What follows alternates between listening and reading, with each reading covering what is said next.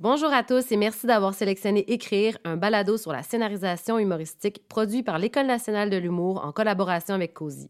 Cette deuxième saison de huit épisodes a été enregistrée en mai 2021. Cette série a été rendue possible grâce à la contribution de Netflix.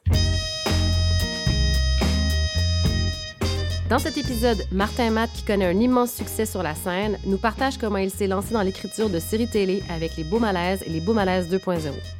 Sans avoir de technique d'écriture particulière pour la scénarisation de séries télévisées, il explique pourquoi il croit beaucoup au fait d'avoir sa propre couleur et de miser sur son unicité afin de se démarquer.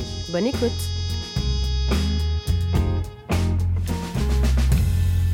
Alors, euh, tu es ici aujourd'hui pour nous parler de ton parcours comme scénariste, euh, en humour évidemment. Donc, commençons par parler justement de ton parcours. Comment tout ça a commencé pour toi, ton Ben, parcours d'écriture? Et là, ça va loin. Le début d'écriture, ben, je suis d'abord et avant tout un auteur de scène, de stand-up. Fait que je travaillais pas du tout dans ce domaine-là, puis j'avais un fort désir de faire de l'humour et d'écrire du stand-up. Puis j'en voyais à la télé, les festivals Juste pour rire, euh, dans le temps de... Ça fait longtemps, là, Jean-Marc Parent, puis euh, Daniel Lemire, puis Courtemanche, puis... ça- je te dis, ça bouillait, puis fallait que ça sorte. Puis des- je me rappelle, j'avais un petit appart dans Villeray, et j'ai sorti des feuilles, je me suis mis à écrire des numéros sans savoir que j'allais faire ça un jour. Et voilà, je racontais des, histoires sans trop savoir comment écrire, parce que ça reste un métier complexe, mais que n'importe qui peut faire. Tout le monde peut pas bien le faire, mais tout le monde peut écrire. T'écris ce que t'as à écrire. Et j'ai commencé à écrire des histoires que je trouvais drôles. Et ça a commencé comme ça, avant l'école de l'humour. Tu dis que tu commençais à écrire des histoires que tu trouvais drôles. Oui. Des histoires que je raconte, je suis un conteur, donc je contais des histoires à mes amis, je contais des histoires à... Je travaillais euh, pour mon père dans l'usine, je racontais des histoires. Puis je trouvais ça drôle et je les ai mis sur papier sans trop savoir comment écrire, jusqu'à un moment donné, savoir que l'école de l'humour existe. Et ça, ça concrétisait parce que venant d'un milieu où euh, mon père avait une... euh, ma mère travaillait dans l'enseignement, dans psychologie, mon père avait une entreprise, donc le milieu artistique, on connaissait pas ça chez nous. Fait que je savais pas comment commencer, comment comment faire de l'humour, où jouer, je vais-tu au théâtre Saint-Denis, comment je, sais pas comment. Alors j'ai su que l'école de l'humour existait, qu'il y avait quelques bars où on pouvait essayer des numéros de stand-up. Fait que je me suis inscrit à l'école de l'humour, je me suis présenté dans un bar pour présenter un numéro. Elle m'a demandé mon démo à l'époque. Je savais pas c'était quoi un démo. Fait qu'elle m'a dit, tu te filmes quand tu fais une prestation. Fait que j'ai dit, ben, je fais pas de prestation. Puis elle m'a dit, si tu veux te prendre, faut que je vois ce que tu fais. Fait que j'ai- emprunté une caméra à mon père, je me suis filmé chez moi dans mon appartement. C'était assez minable. Et je pars la caméra moi-même, je vais me placer, puis je fais quelque chose que j'ai écrit, qui a pas aucune technique d'écriture. Ça, ça a été vraiment mes débuts, débuts. Puis ça m'a mené à une audition à l'école de l'humour et c'est là que j'ai commencé à écrire. Il y a 25 ans et plus à l'école de l'humour, chaque semaine, fallait écrire un numéro d'humour. Et ça, ça a été très, très formateur parce que tu le présentes devant les étudiants, on est une douzaine, et les profs. Puis étant très orgueilleux, ben, je voulais pas me planter. Fait que t'écris, t'apprends les techniques de voir comment provoquer un rire dans ton écriture, d'être le plus, le plus fin, le plus efficace possible, le moins de mots possible pour le plus d'efficacité possible. Ça, c'est à l'école de l'humour que j'ai appris ça. Donc, ça vraiment, ça, c'est vraiment les débuts auteurs de stand-up euh, à l'école de l'humour. Donc, on parle de stand-up, mais aussi d'écriture de, de, de, de scène et aussi pour euh, la télé, la fiction, Oui. etc. On pourrait y revenir. Mais tu parles beaucoup des techniques, sais, j'ai appris. Ouais. Donc, ça peut être rigolo aussi de comparer ce que tu faisais avant d'avoir certaines techniques. I- des fois, je trouve ça heureux de pas avoir de technique, parce que quand j'ai commencé à écrire pour la télé, j'avais aucune technique de- d'écriture de, télé. Je connaissais pas ça, puis je savais pas si j'étais capable, puis si je pouvais le faire. Et ça a fonctionné. Dans le fond, ce que ça prend, c'est une unicité, tu sais, que tu écrives un roman, un stand-up ou une série télé, ça prend ta couleur, ton unicité. Fait que quand tu connais rien, il y a de quoi de beau là-dedans, parce que t'écris à ta façon, t'écris tes choses, t'écris... Euh, moi, je me rappelle, il y a des profs à l'école qui me disaient, là, t'as pas de gag. À chaque fois que tu commences à écrire, il faut que tu t'en ailles vers un gag. Puis j'étais là, non, pas moi, parce que j'avais ma façon de surprendre, en parlant, puis sans avoir de technique d'écriture, ben, je pouvais raconter quelque chose, puis à un moment donné, paf, où ça amenait un gag. Donc, ça m'a servi, ce, manque de connaissances-là, ce manque de technique-là, quand j'écrivais au début mes stand-up. Puis après, ben, t'apprends que, ah, OK, il y a des façons de faire, il y a des techniques, donc t'es as dans ta poche, sachant que tu peux t'en servir à gauche, par droite, mais je trouve qu'il n'y a rien de plus beau que développer son propre style, sa façon de faire rire, juste avec des fois des prononciations, des accents, des, des, façons de dire des mots qui deviennent un punch. je me rappelle, Avar me disait ça, c'est bon, euh, tu, tu, tu, fais rire sans gars. C'est ça drôle de dire ça parce qu'on dirait que c'est un reproche, mais il me disait ça à Avar à l'école de l'humour, c'est bon, t'as pas de gag, puis ça rit, donc tu surprends plus quand t'arrives avec tes gags. Donc, ouais, il y a ça d'avoir aucune technique, c'est beau, tu sais, parce que tu le fais à ta façon. Puis même chose pour la télé, quand j'ai commencé à écrire pour la télé... Euh, ça, ça m'inquiétait plus parce que c'est un médium. Tu sais, en stand-up, t'écris de quoi, tu le laissais. Si ça rit pas, tu le sais à l'instant même. En même temps, tu sais, moi, je suis très, très orgueilleux. Puis je répète beaucoup, beaucoup, beaucoup avant de faire mes affaires sur scène. Fait que ça, ça fait que je me, plante moins. Je produis moins, mais tu sais, je suis pas un humoriste qui arrive avec 10 euh, pages, puis il essaye, puis ah, les 8 qui marchent pas, j'en garde deux. Moi, j'essaie. Je garde 80% 90% de ce que j'essaie parce que je le travaille beaucoup, beaucoup, beaucoup il n'y a pas de bonne technique quand tu écris. C'est ça qui est trippant parce que il y a comme une norme quand tu écris pour la scène que tu écris un numéro, tu le laissais, tu gardes ce qu'il y a de bon, mais tu, peux écrire. Le dernier show, j'ai écrit une heure avant de l'essayer. Je l'ai répété beaucoup, beaucoup, beaucoup. J'avais parlé avec Yvon Deschamps, puis il me disait qu'il faisait ça dans le temps, puis pas parce que c'était bon dans le temps que c'est plus bon aujourd'hui. Avec l'époque des bars où tu écris un petit numéro, tu le laissais. Euh, mettons, tu as 8 minutes, tu en gardes 6, tu réécris un 5, tu en gardes 4. Ben, c'est la méthode la plus connue, mais pourquoi pas écrire une heure puis garder 52 minutes ou 44 minutes? Ou... Fait que c'est très technique ce que je compte là, mais c'est beau de savoir qu'il n'y en a pas de technique. sais. Je suis sûr qu'André Sauvé fait pas la même chose que Louis-José Houd, puis Bellefeuille fait d'autres choses, puis moi je fais d'autres choses, puis ça marche. sais. Fait que ça, c'est ce... Mais ce que je dis là, ça m'a pris des décennies avant de d'oser ces affaires-là, oser faire, OK, je vais répéter une heure avec un répétiteur. Puis quand tu es un humoriste d'expérience, ben t'écris du stock, puis tu le réécris. Puis à force de le réécrire, c'est comme si t'entends la foule, t'entends le public rire. Fait que tu te trompes de moins en moins. Donc, c'est impressionnant. Ben, en tout cas, je parle pour moi, là, mais c'est impressionnant de savoir comment tu peux écrire. Des fois, je parlais avec des jeunes, ils me disaient, comment tu peux tester une heure? Mike Ward me disait, voyons, moi, je, je mourrais, je serais... Mais non, ça se peut, tu sais, en répétant beaucoup, en se connaissant, c'est comme si tu savais que tu as un intérêt soutenu. De temps en temps, tu as des gags qui marchent plus que tu pensais, puis il y en a qui marchent moins.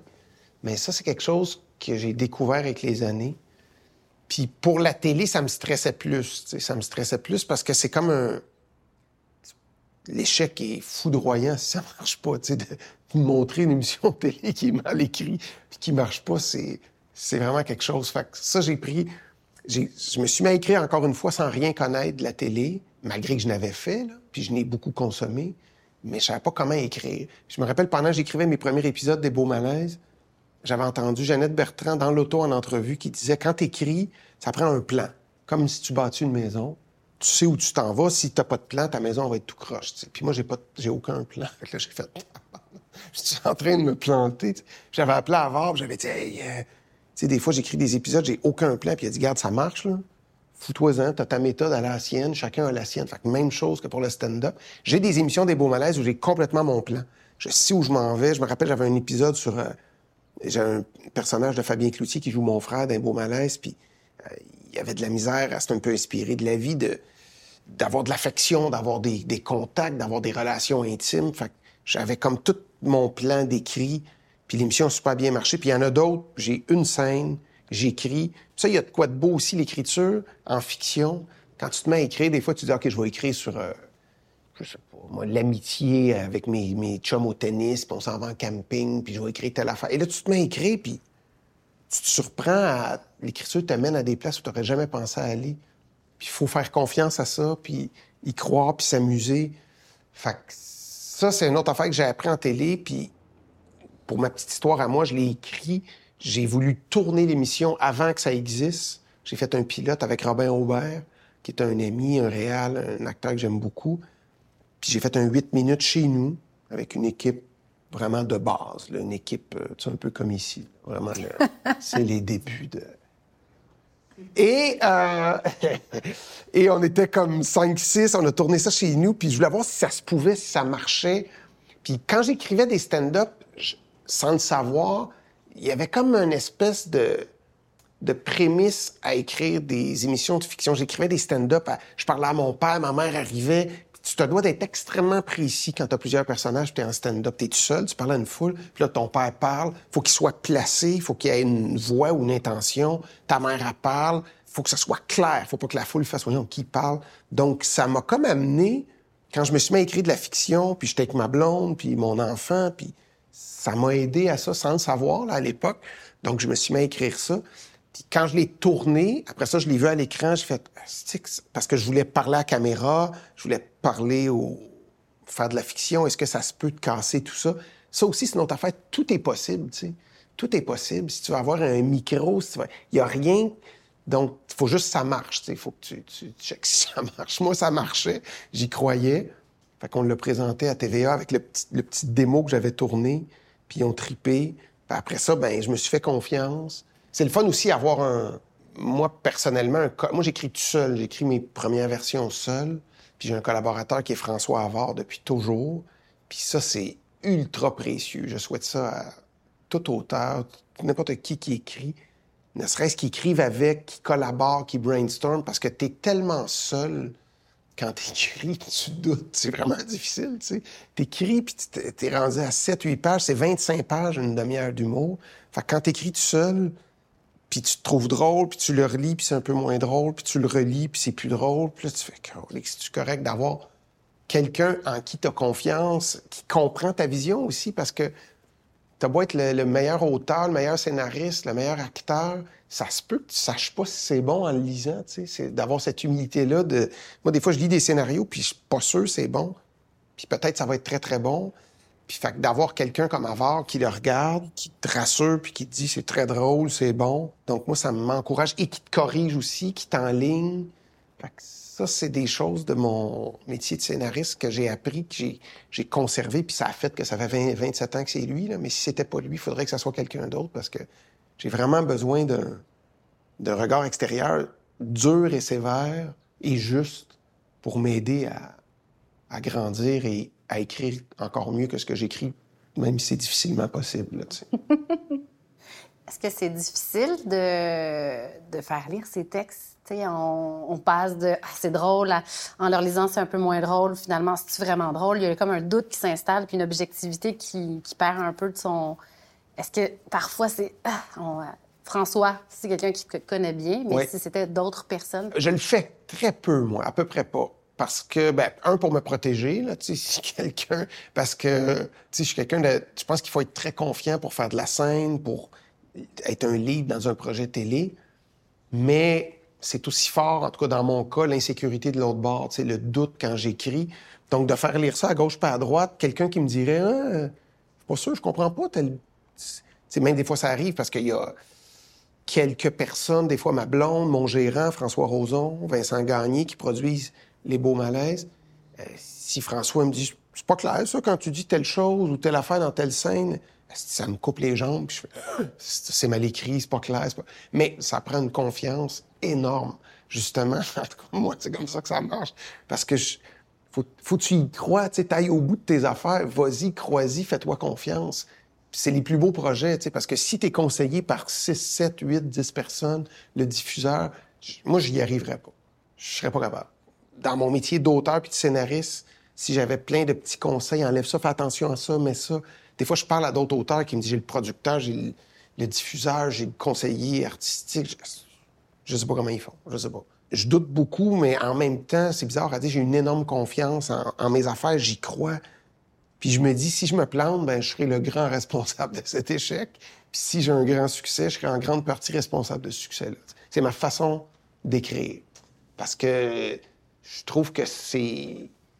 Ça ébranle trop d'avoir trop de, gens qui lisent. Des fois, je fais que, des gens qui m'aiment beaucoup, je vais faire lire un petit bout parce que je sais que ça va me rassurer, ça va gonfler mon ego, ça va m'aider à continuer d'écrire. Mais en même temps, je trouve, tu un gars comme Avard, il, m'ébranlera pas inutilement, sais. Même, même des fois, dans la dernière saison 2.0, j'ai envoyé des textes, puis il disait très bien, euh, excellent, j'aime bien ce scénario. J'étais comme, voyons, vas-y, euh, il doit y avoir quelque chose qui marche pas, il doit avoir... Euh, j'aime même ça qui me shake un peu puis qui me brasse parce que ça fait du bien pour analyser tes affaires. Mais ça, c'est quelque chose qui est récent ou ça a toujours été? Parce que c'est sûr qu'avec un certain lot d'expérience, cette confiance-là se construit, mais... Ça se construit pas, c'est vraiment bizarre. Non, j'ai toujours douté autant. Tu sais, moi, j'ai joué la carte de...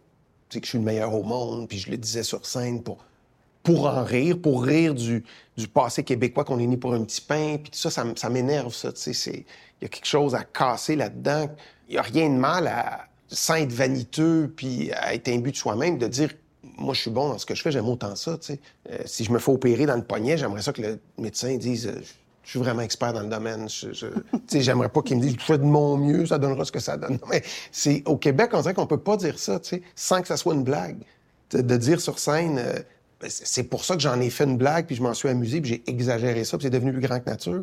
Mais le doute est toujours là quand j'écris. Même, je sais, c'est, même mes proches, des fois ils vont me dire en tu niaises, là, tu doutes pas vraiment. J'ai déjà parlé avec des, que ce soit des Yvon Deschamps ou Charles Bois qui me disaient c'est pire en vieillissant. Tu sais. Je sais pas pourquoi. Il y a quelque chose, peut-être parce que la, la chute serait violente aussi. Tu sais. Quand tu fais tout le temps des. ou souvent des choses qui amènent un certain lot de succès, ben d'arriver puis de faire de quoi qui marche pas, ça, ça shakerait beaucoup. en tout cas, moi, le doute, faut que je me parle pour rassurer ma confiance. faut vraiment que je, quand j'écris, là, fait, même il y avait une espèce de naïveté dans mes débuts, débuts, quand j'écrivais à l'école de l'humour, que je trouvais donc ça génial, je trouvais donc ça... je, trouvais des gags. Aujourd'hui, je fais, ben, regarde, t'étais juste correct, t'écrivais des affaires qui marchent, mais tu sais, c'était rien. Mais je pense que c'était pour justement garder ma confiance puis m'encourager de me dire, quand j'avais un gag, puis j'avais une claque sur scène, je me disais, ah, c'est écœurant, t'es bon, t'es dans ton domaine, t'es t'es sur ton X, j'avais besoin de me dire ça. Là, c'est plus, c'est-tu bon, ça va-tu être... Je vois plus les failles que, que ce qui marche. C'est bizarre, ouais. Mais en même temps, ça marche. Fait que je me dis, je veux juste trouver l'équilibre pour être heureux là-dedans, là, mais bon, on est rendu dans une discussion assez profonde et je suis très triste et euh, je sais pas. Non, non, non, on retient qu'il y a beaucoup de doutes non, dans, mais il y a beaucoup dans une base de confiance. Puis, dans le fond aussi, c'est le résultat qui compte. si ça marche, après ça, ben, c'est à moi de trouver un équilibre là-dedans, d'arrêter de capoter parce que moi, je fais des V6, V7, V8, V9, V10. C'est fou, tu sais, des fois. Puis là, je la vois en ondes, puis il y a une ligne que je trouve qui, qui est pas tout à fait juste, puis là, ça me fait chier. Fait il y a vraiment un côté maladie mentale là-dedans. C'est, je me dois de me calmer parce que ça ça m'empêche de, d'écrire, tu sais. Je veux tellement que tout soit correct. Fait que c'est pas juste une qualité, ça reste un défaut aussi parce que là, tu tu t'empêches d'écrire des bonnes choses. Fait ça, de trouver l'équilibre là-dedans, de m'amener, se faire confiance, d'écrire. C'est quelque chose que je me suis fait dire dans mes. Écoute, là, je remonte début, début, début. C'était Guillaume Lepage qui m'avait appelé pour une émission Besoin d'amour. C'est un talk show qui n'a pas été longtemps en ondes. Puis j'écrivais des petites affaires, puis je, doutais tellement. Puis il y avait, je pense qu'il s'appelait Pierre Meunier, qui était le frère de Claude Meunier, qui était script éditeur. Puis à un moment il m'avait poigné par les épaules, il m'avait dit Hey, fais-toi confiance, là t'es bon, c'est bon ce que t'écris. J'ai douté tellement. Fait que ça, c'est il y a 27, 28 ans, puis on se parle. Tu sais, j'avais, je sais pas, 26 ans, j'en ai 50, puis c'est encore pareil. Fait que il faut juste que j'apprenne à vivre avec ça.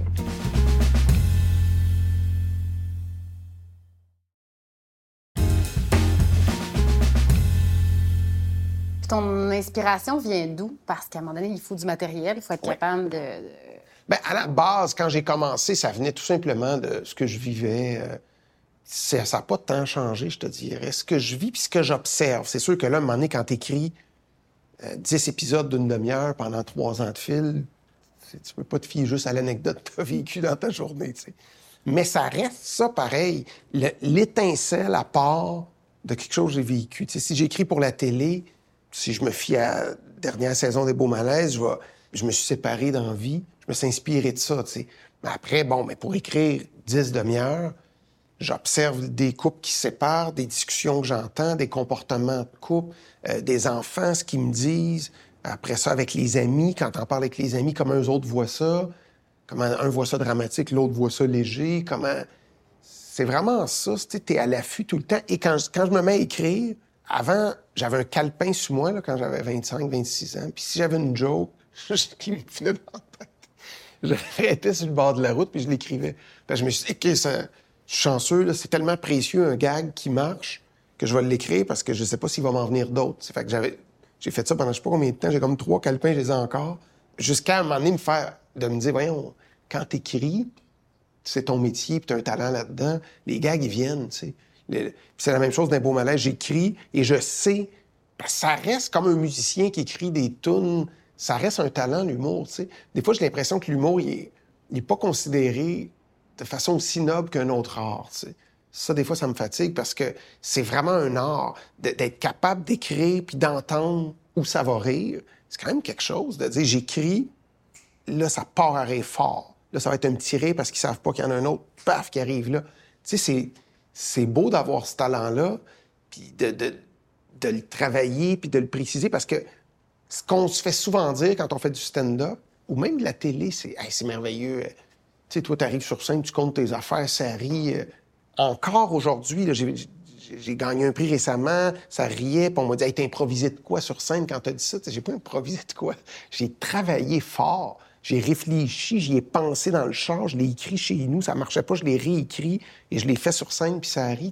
Mais vu que c'est de l'humour, puis on parle, ça a l'air facile et naturel, contrairement à une pièce de théâtre mise en scène, où ça va être très noble, un auteur de théâtre ou de roman ou de quelque chose de dramatique, mais c'est vu que ça fait rire, c'est comme moins euh, considéré comme un grand art, mais c'est très important pour moi. Moi, dans ma tête, dans mon cœur, c'est un grand, grand art. Ce que Will Ferrell fait, ce que Seinfeld fait, ce que Dave Chappelle fait, ce que Bill Murray, euh, Adam Sandler, ces gens-là, tu sais, la culture américaine que j'ai beaucoup regardée. Puis ça me dérange pas tant parce que les gens l'apprécient beaucoup, puis on a un grand succès en humour. Mais il y a quelque chose, si je dis le fond de ma pensée, j'ai vraiment l'impression que tu n'auras jamais un film ultra drôle qui va gagner euh, euh, meilleur film de l'année. Puis pourtant, c'est quelque chose qui est dur à jouer, c'est dur. Le drame aussi, mais en même temps, c'est quand même facile de s'imaginer une situation qu'on a, qu'on a souffert quand on joue, puis de jouer la tristesse. Mais de provoquer un rire, tu moi, j'ai vu des grands acteurs, des grandes actrices le faire, j'ai vu des grands acteurs, des an- grandes actrices pas être capables tu d'être sur le plateau. OK, il est pas capable de. Euh, là, c'est correct, je le fais. Mais non, fais-les avant, parce que là, t'auras pas de rire si tu dis tel mot. Ah, OK. C'est, tu chirurgical, le rire. Donc, pour moi, c'est un art ultra noble, ultra grand, ultra beau. Puis quand c'est bien fait, je trouve ça. euh, je- moi, je le peaufine depuis que je suis né sans m'en rendre compte. L'humour, je fais tout en humour. Je, je cruise en humour. Je, je- passe mes messages en humour. J'insulte en humour. Je, Fait qu'il y a quelque chose de très, très, euh, très, très important. Puis ça se transmet dans l'écriture. Tu quand t'écris, c'est ça. tu sais. Puis d'écrire pour la scène, c'est une chose. Puis après ça, écrire pour la télé, c'est autre chose. C'est t'as une autre profondeur, t'as, une- t'as pas le public dans ta main avec qui tu joues dans la salle, puis tout ça. là. C'est vraiment une, une histoire que tu montes. T'écris pour l'équipe, t'écris pour le talent des autres, t'écris pour la caméra aussi. Tu sais que ça va être drôle parce que ça va être filmé d'une façon qui arrive de quoi en arrière. euh. donc c'est... J'aime pas quand on écrit, puis c'est trop... euh, tu sais, c'est un gag d'écrit visuel, puis là, tu mets la caméra dessus. Moi, ça me turn off totalement. Mais quand ça arrive dans ta shot, dans tout ce qui se passe, ça, je trouve c'est un autre talent d'écriture aussi. Tu sais, que ce soit subtil ou... euh, Mais c'est vrai, tu peux faire des punchs. Tu sais, comme un moment donné, Julie annonce à sa mère qu'elle se sépare, et sa mère dit qu'elle est contente, puis qu'elle aime pas qui j'étais, en fait. Puis, tu sais, un moment donné, ben, la caméra se tasse, puis je suis à côté. C'est quand même le fun de faire un gag avec la caméra. Tu sais, là, tu dis, OK, les gens vont pensent jamais que je suis là. Puis je fais des... Tu sais, on a fait une shot de loin d'avant, précis, précis pour voir que je suis pas là, mais c'est crédible que j'arrive un moment donné. En tout cas, ça, ça amène des possibilités d'humour quand t'écris pour la télé qui n'existent pas pour la scène, qui sont bien le fun. En fait, tu as l'air très conscient que l'écriture, c'est pas tout de l'écrire puis que ça soit beau sur papier. Tu es très conscient de la dynamique de réalisation. Donc, il y a un travail, j'imagine, de collaboration énorme au niveau de cette. euh, et, tu sais, des formats qui changent, etc. tout ça. Ben oui, ben il y a- c'est sûr que je l'ai développé à force de faire de la télé. Tu sais, avant d'écrire pour la télé, j'ai quand même joué. J'ai quand même joué pas mal. Puis il n'y a rien de mieux que vivre sur un plateau, voir ce qui se passe, puis être conscient de ce dont tu peux te servir aussi. Fait que euh, c'est sûr que ça prend un, réalisateur qui, embrasse tes textes, qui les aime, qui, qui fait. Moi, ça prend une grande, grande collaboration dans ce que j'écris. je pourrais pas donner mes textes puis faire vas-y réalise-le puis euh, je peux pas parce que des fois c'est tellement organique que si lui le voit d'une autre ou elle le voit d'une autre façon, euh, ça marche pas. Ça prend une collaboration totale. si quelqu'un me dit ben moi c'est ma vision, ben je on peut pas travailler ensemble, c'est sûr, c'est impossible. T'sais, fait qu'avec Francis Leclerc qui avait fait les trois premières saisons des Beaux Malaises, je me suis assis avec lui.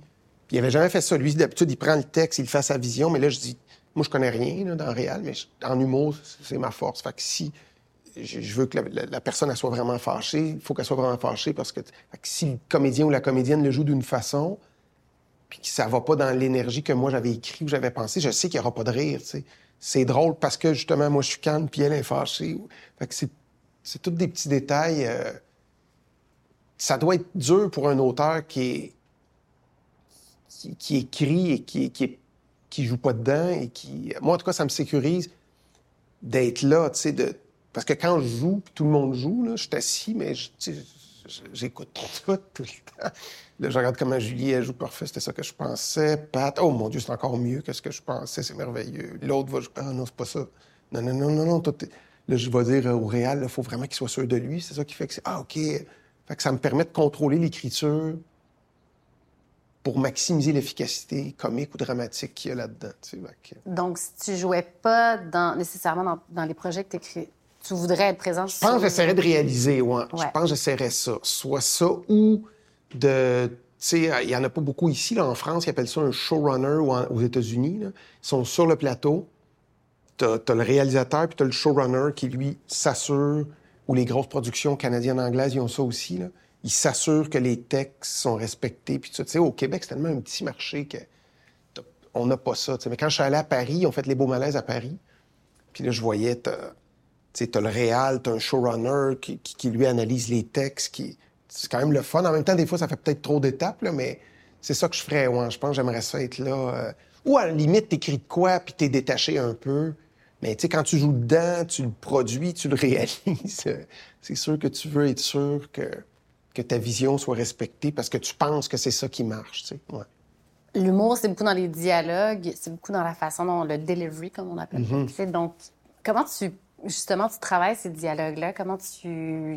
Ben, écoute, moi, je le. Je le tu sais, mon genre d'humour, c'est très proche de la vérité. Tu sais, j'ai pas un humour absurde comme les Denis Drolet ou j'écris de quoi qui est le plus vrai possible, tu. Puis l'efficacité comique, tu sais, j'aime beaucoup aussi voir ce qui marche pas quand je regarde d'autres affaires d'humour pour comprendre, tu sais. Des fois, je vois, je, OK, là, j'ai pas ri parce que j'y crois pas. Ils jouent vrai, mais ils ont mis de quoi de gros qui se peut pas je décroche, je ris pas.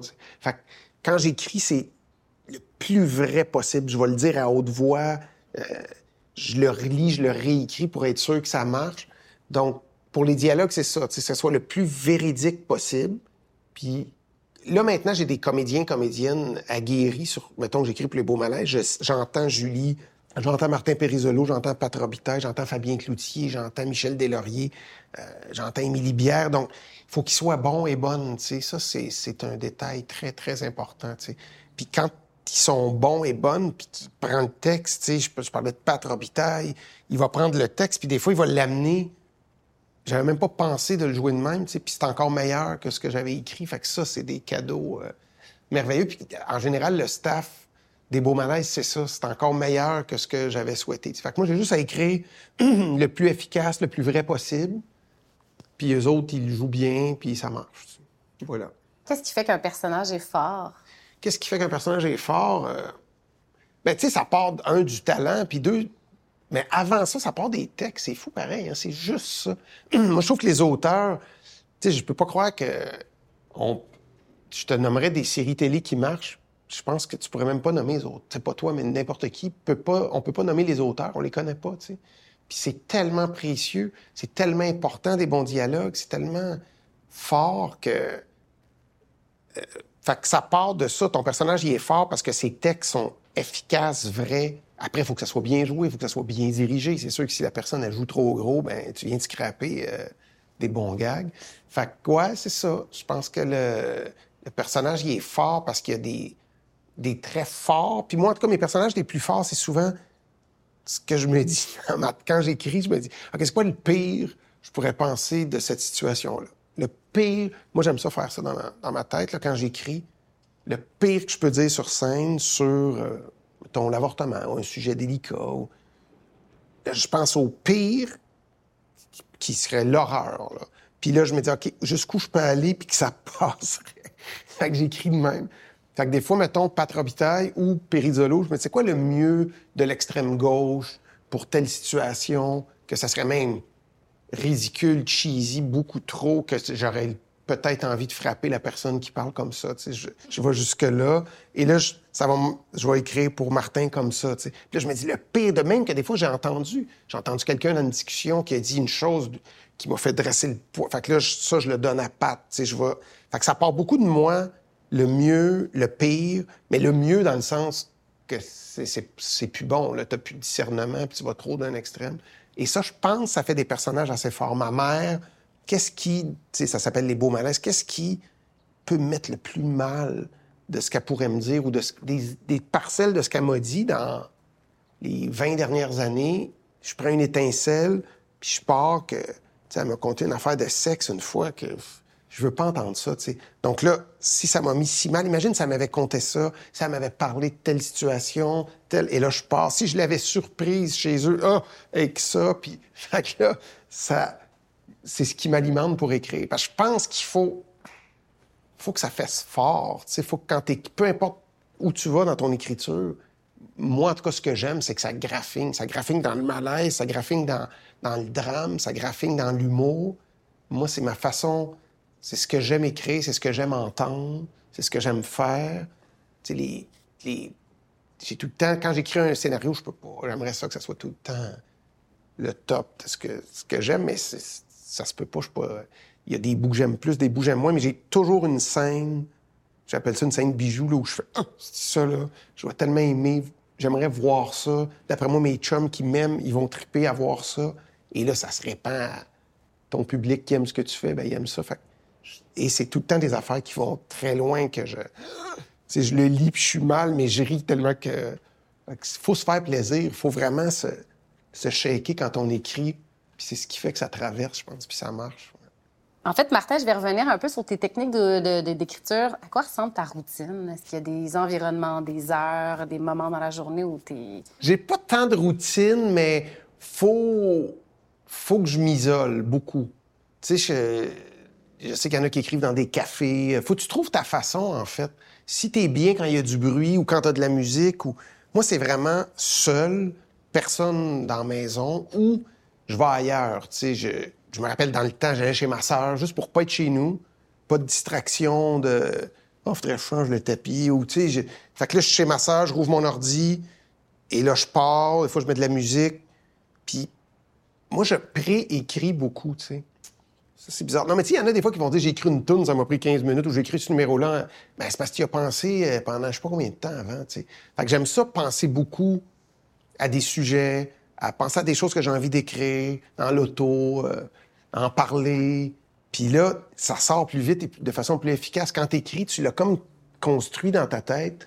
Ça, j'ai, ça m'a pris du temps avant de comprendre ça, là, ce que je te dis là. C'est parce que je, je savais pas. Des fois, je disais, mon Dieu, ça a bien été aujourd'hui. Hey, ça a été pénible. Ben ouais, mais ça a été pénible parce que tu t'avais pas préécrit dans ta tête. Mon rituel, c'est ça. C'est d'essayer d'y penser avant. Malgré que quand t'as beaucoup, beaucoup d'écriture à faire comme une série télé, ben là, t'as pas le choix. Faut que ça sorte à un moment donné. Mais encore une fois, je fais des brainstorms. Tu je vais, je vais appeler des, François Havard, Benoît Pelletier, euh, des euh, Adib euh, On s'assoit, puis je dis, voici de quoi j'ai envie de parler d'un beau malaise. Puis on sort, on parle du sujet. Moi, je prends des notes. Des fois, ça me donne rien. Des fois, ça me donne plein d'idées. Puis j'ai toujours ça quand je vais écrire. J'ai toujours ça à côté de moi. Des fois, j'arrête, je manque de jus. Je me mets à lire mes notes. Parce qu'il faut que tu t'alimentes, tu sais, quand... Fait c'est ça mon rituel, c'est d'avoir du... Soit y penser beaucoup, avoir des petites choses, m'isoler tout seul. Puis c'est fou, la satisfaction de... Quand j'écris, quand ça sort, mettons, que ce soit pour la scène ou pour la télé, là, des fois, revenir à la maison, je me rappelle, ma fille était petite, là, puis elle me disait... euh, Comment ça a été, papa, aujourd'hui? Puis là, j'ai écrit ça pages. Puis elle faisait, ah ouais, c'est-tu beaucoup, ça? Ah oui. Avec la même voix? Ouais, elle a une voix. Ma, ma fille, elle a une, une corde vocale. C'est parce qu'elle a été opérée. Puis elle a une corde vocale en métal. Puis euh, avec l'humidité, euh, ça fait comme de la, de la corrosion. Puis euh, c'est ça. Fait qu'hier, euh, est décédée. Alors quand j'y parle, ça me touche beaucoup. Salut, ma belle. Tu sois, j'espère que tu m'entends. Alors, voilà, je vous quitte. Fait quoi? C'est ça. Fait quand j'écris un certain nombre de pages, c'est fou comment c'est gratifiant quand je sais que ça a quand même une bonne efficacité. Donc voilà pour mon rituel. C'est m'isoler tout seul un certain nombre d'heures. Puis des fois, c'est... Il n'y a, rien de pire que l'inertie. Tu, veux écrire, puis ça sort pas, puis tu regardes dehors, puis tu écoutes de la musique. Puis... Mais c'est pas grave, si bûche, bûche, puis à un moment donné, ça vient. Ça, c'est une autre affaire banale que je dis là, pour les gens qui commencent à écrire. Écris sais, le, plus beau slogan publicitaire, c'est Nike qui, dit Just do it. Fais-le. Ah, vas-y. Ah, je vais essayer, ça n'a pas sorti. Ben mais essaye plus. Reste des heures. Écris des affaires plates. Puis à un moment donné, il va sortir de quoi de bon, tu sais. Même moi, il faut que je me le dise des fois, parce que des fois, j'écris, ah, ça n'a pas marché aujourd'hui. Ah, je me dis, qu'est-ce que tu dirais à quelqu'un qui commence? C'est pas vrai que ça n'a pas marché. C'est parce que. Puis c'est correct si une journée, ça sort mal, ben, si tu le fais tous les jours, c'est fou la quantité que tu vas écrire. J'ai même, eu la chance d'aller à Paris parce que, bon, j'avais les moyens, j'étais capable de m'isoler, partir trois semaines. Puis c'était vraiment une vie de moine. Je me levais, je m'entraînais un peu, et là, je, m'assoyais de 10 heures le matin jusqu'à 7-8 heures le soir. J'arrêtais peut-être une heure pour dîner, puis j'écrivais. Puis des fois, après trois, quatre jours, il n'y a plus rien qui sortait. Je prenais une journée off, j'allais marcher. Puis écoute, ça me prend des fois trois semaines écrire un épisode. Puis là-bas, en trois semaines, je pouvais en écrire quatre. Ben, j'avais rien, j'avais pas, d'enfants, euh, ces plaies qui nous dérangent tant. Je les avais pas autour de moi. J'avais pas de famille, pas de blonde, pas de job qui me disent, ben, peux-tu faire ci, peux-tu faire ça, parce que je, suis loin. Donc, c'est pour dire à quel point, quand tu es isolé, concentré sur ta tâche, il y en a qui vont aller dans le bois, il y en a qui vont. Mais c'est fou comment, quand tu as ton petit rituel, ta façon d'écrire, comment tu peux écrire beaucoup. Sur une journée de 8 heures d'écriture, est-ce que tu jettes du matériel ou tu gardes tout? Je jette peu. J'écris pas de temps. Je suis pas quelqu'un qui dit ça sort, ça sort, puis je garderai ce qu'il y a de bon. Donc, j'écris, puis je script édite quasiment à mesure. J'écris, j'écris, là, je relis, je retravaille, je réécris, je réécris. Fait si j'écris six pages télé, je vais garder presque six pages télé, parce que c'est ma façon de travailler. Mais il y en a d'autres qui doivent écrire beaucoup, beaucoup, puis après ça, ils font lire ou ils lag après. Moi, ce que j'écris, puis, tu sais, une journée, euh, je peux pas écrire tant d'heures en ligne, moi. Je vais beaucoup réfléchir, prendre des notes, des fois écouter des vidéos pour essayer de voir toutes sortes d'affaires, m'inspirer, me perdre sur YouTube, euh, écouter plein d'affaires, revenir. Mais tu sais, quand j'écris un 4 heures en ligne, c'est pas mal le maximum que je peux faire. Puis, je garde la majorité de ce que j'écris, ouais. C'est comme ça que je fonctionne. Je peaufine à mesure. Même chose pour le stand-up.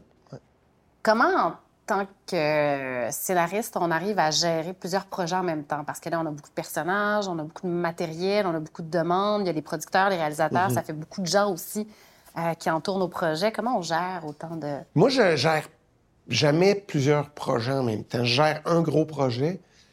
Il y a plein d'auteurs qui écrivent sur 7-8 affaires. Moi, je suis pas capable de faire ça. Je le sais, je l'ai appris. J'écris, quand j'écris pour la scène, je n'écris que pour ça. Quand j'anime un gala juste pour rire ou j'anime les Oliviers, je n'écris que pour ça. Quand j'écris les beaux malaises, je n'écris que pour ça. C'est sûr que des fois, il peut y avoir des petites... T'as un gala, ça se peut que tu gagnes un trophée, ou quand je dis ça se peut, c'est sûr. Puis là, il faut que j'écrive quelque chose au cas pour présenter. Donc, je vais arrêter pour écrire des petites choses, mais en général, j'écris une affaire à la fois. Ça, c'est... Puis je fais une affaire à la fois aussi. Je sais qu'il y en a qui jouent d'un film, ils font un show de stand-up, ils animent à radio. Jamais fait ça de ma vie. Moi, c'est une affaire à la fois. Donc, déjà, ça fait beaucoup de choses à gérer. L'écriture, euh, l'équipe de production, les, délais. Donc, euh, voilà, j'écris qu'une chose à la fois.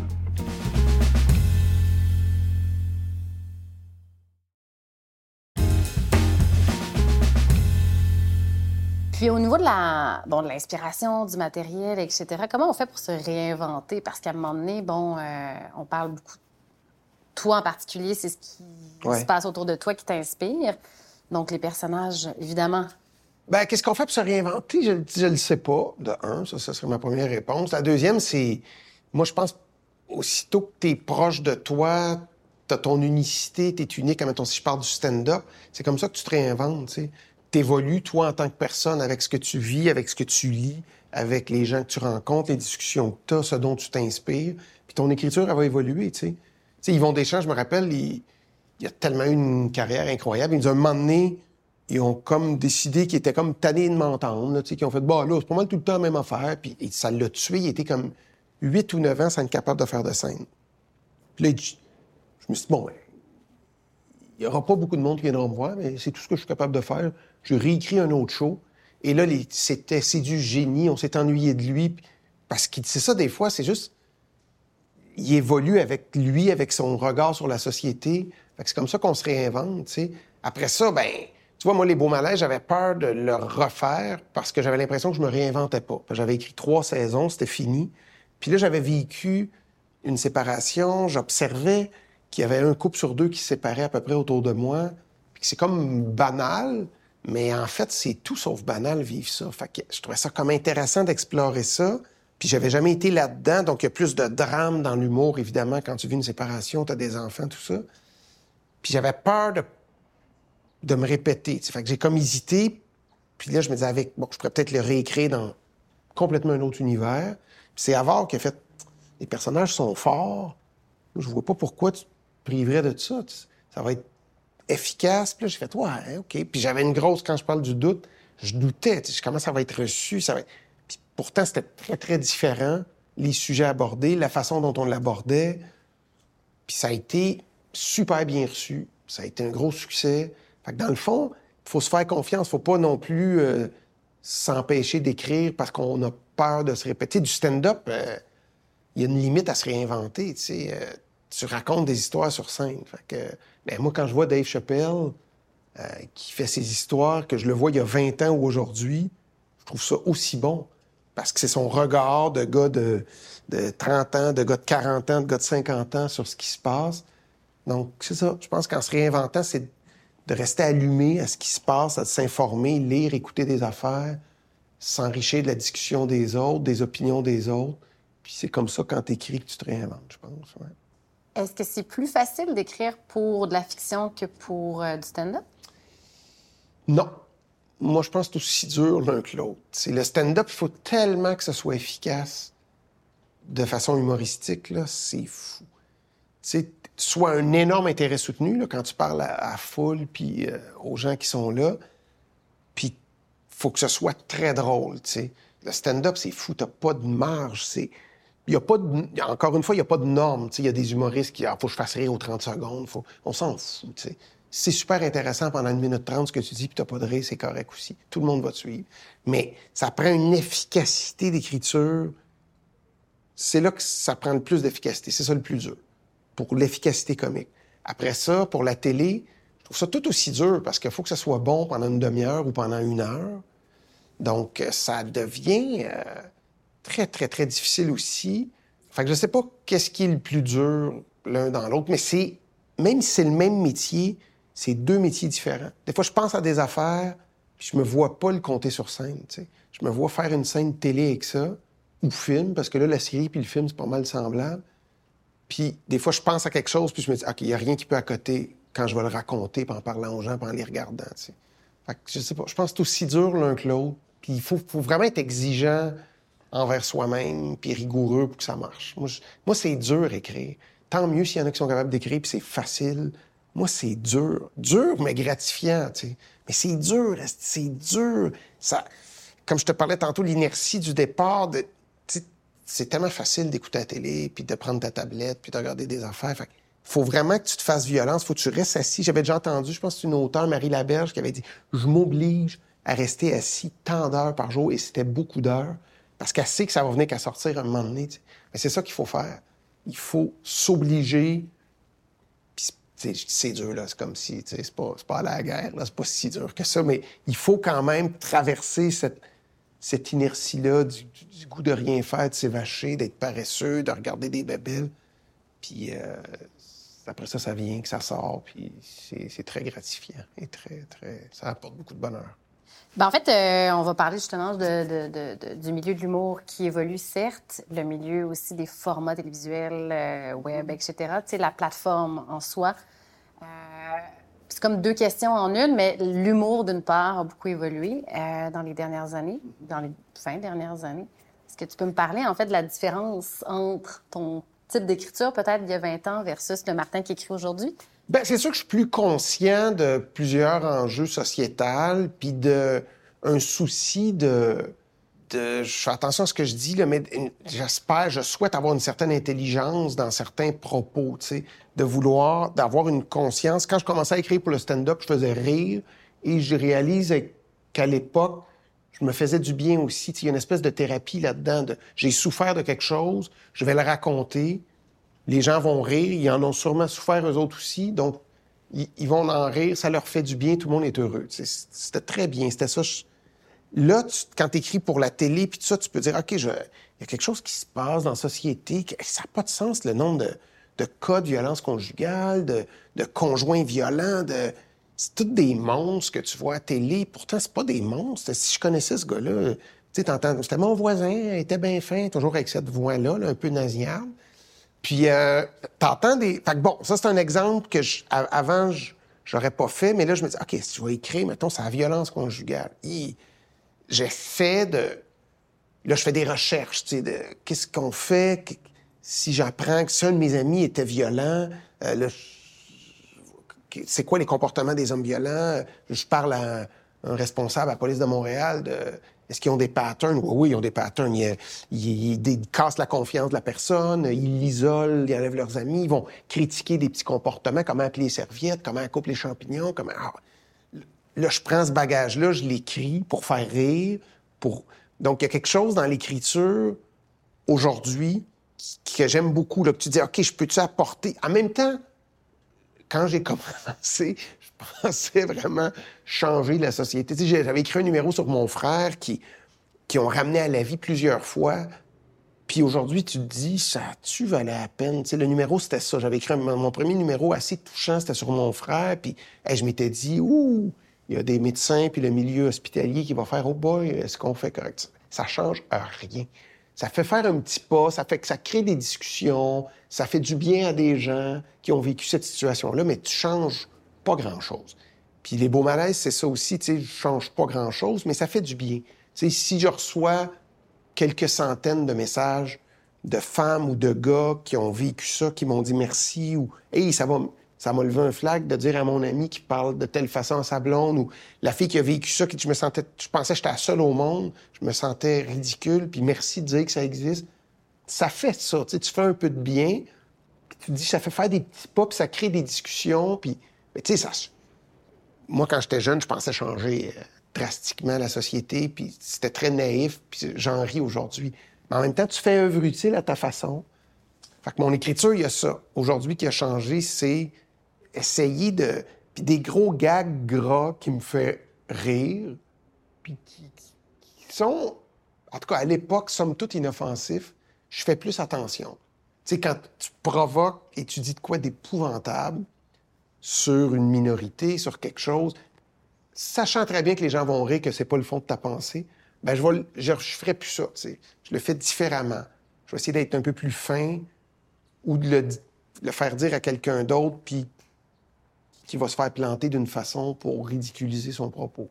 Fait que ça, c'est ce qui a changé dans mon écriture.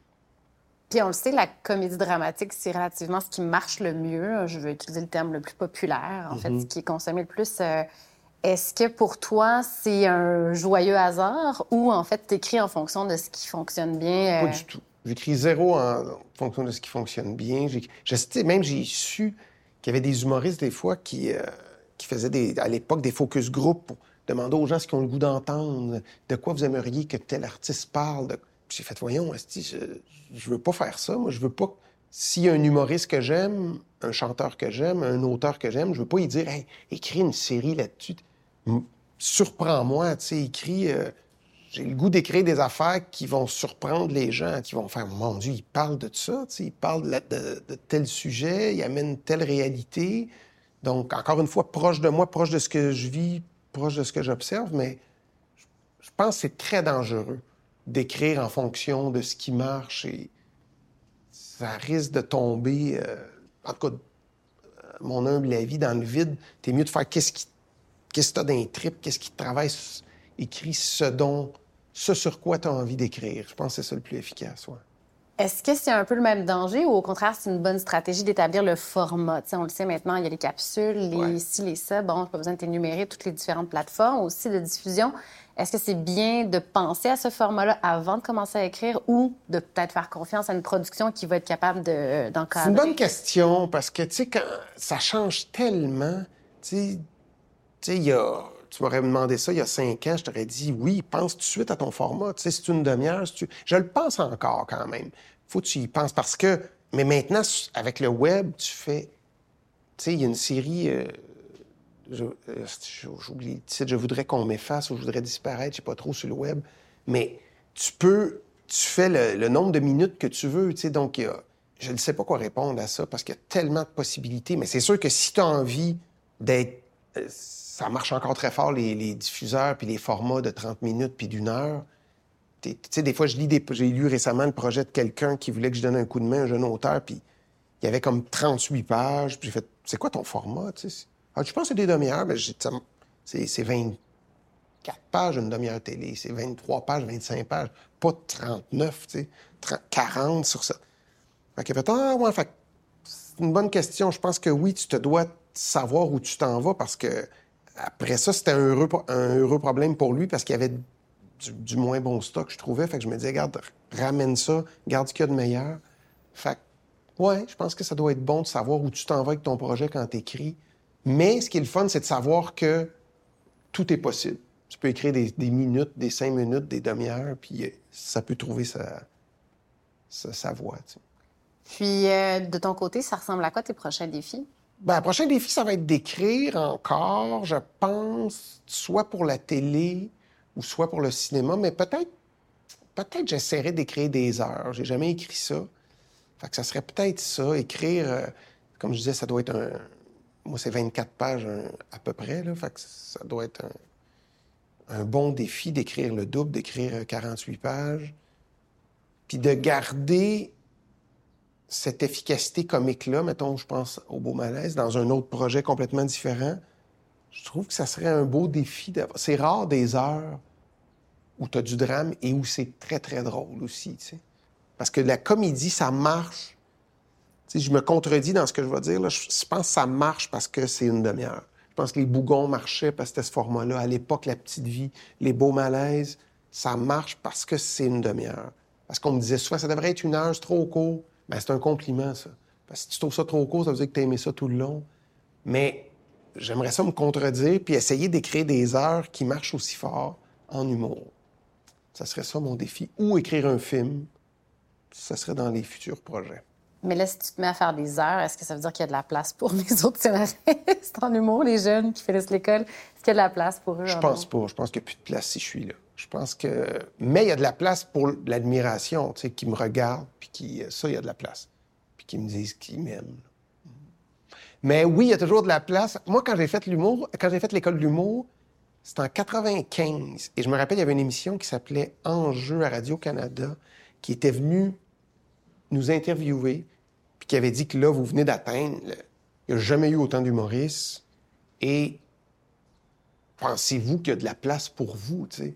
Puis j'avais fait l'entrevue, je me rappelle, j'avais dit, ben, il y a toujours de la place pour le talent, pour quelque chose de bon. Puis, ouais, mais là, il y a tellement d'humoristes. Et j'ai vu cette émission-là, une, autre production, qui posait les mêmes questions en 2003. Là, euh, il y a-tu. Et il en sort tout le temps. Autant des scénaristes que des humoristes, que des acteurs. Il y a de la place pour une proposition intéressante qui est proche de toi, ton unicité, qui va être.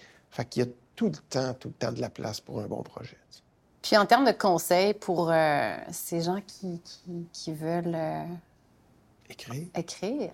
Ben, le conseil banal, c'est crois-y, fais-toi confiance, tu écris, puis ça va marcher, tu. C'est ça, il faut, à la base, c'est tellement solitaire, là, quand t'écris, t'es tellement seul, crois-y, tu crois tes affaires, puis ça va faire son chemin, puis écrit, travaille, c'est dur. c'est le seul conseil que je peux te Merci d'avoir écouté ce balado. Le projet Écrire est produit par l'École nationale de l'humour grâce à la contribution financière de Netflix.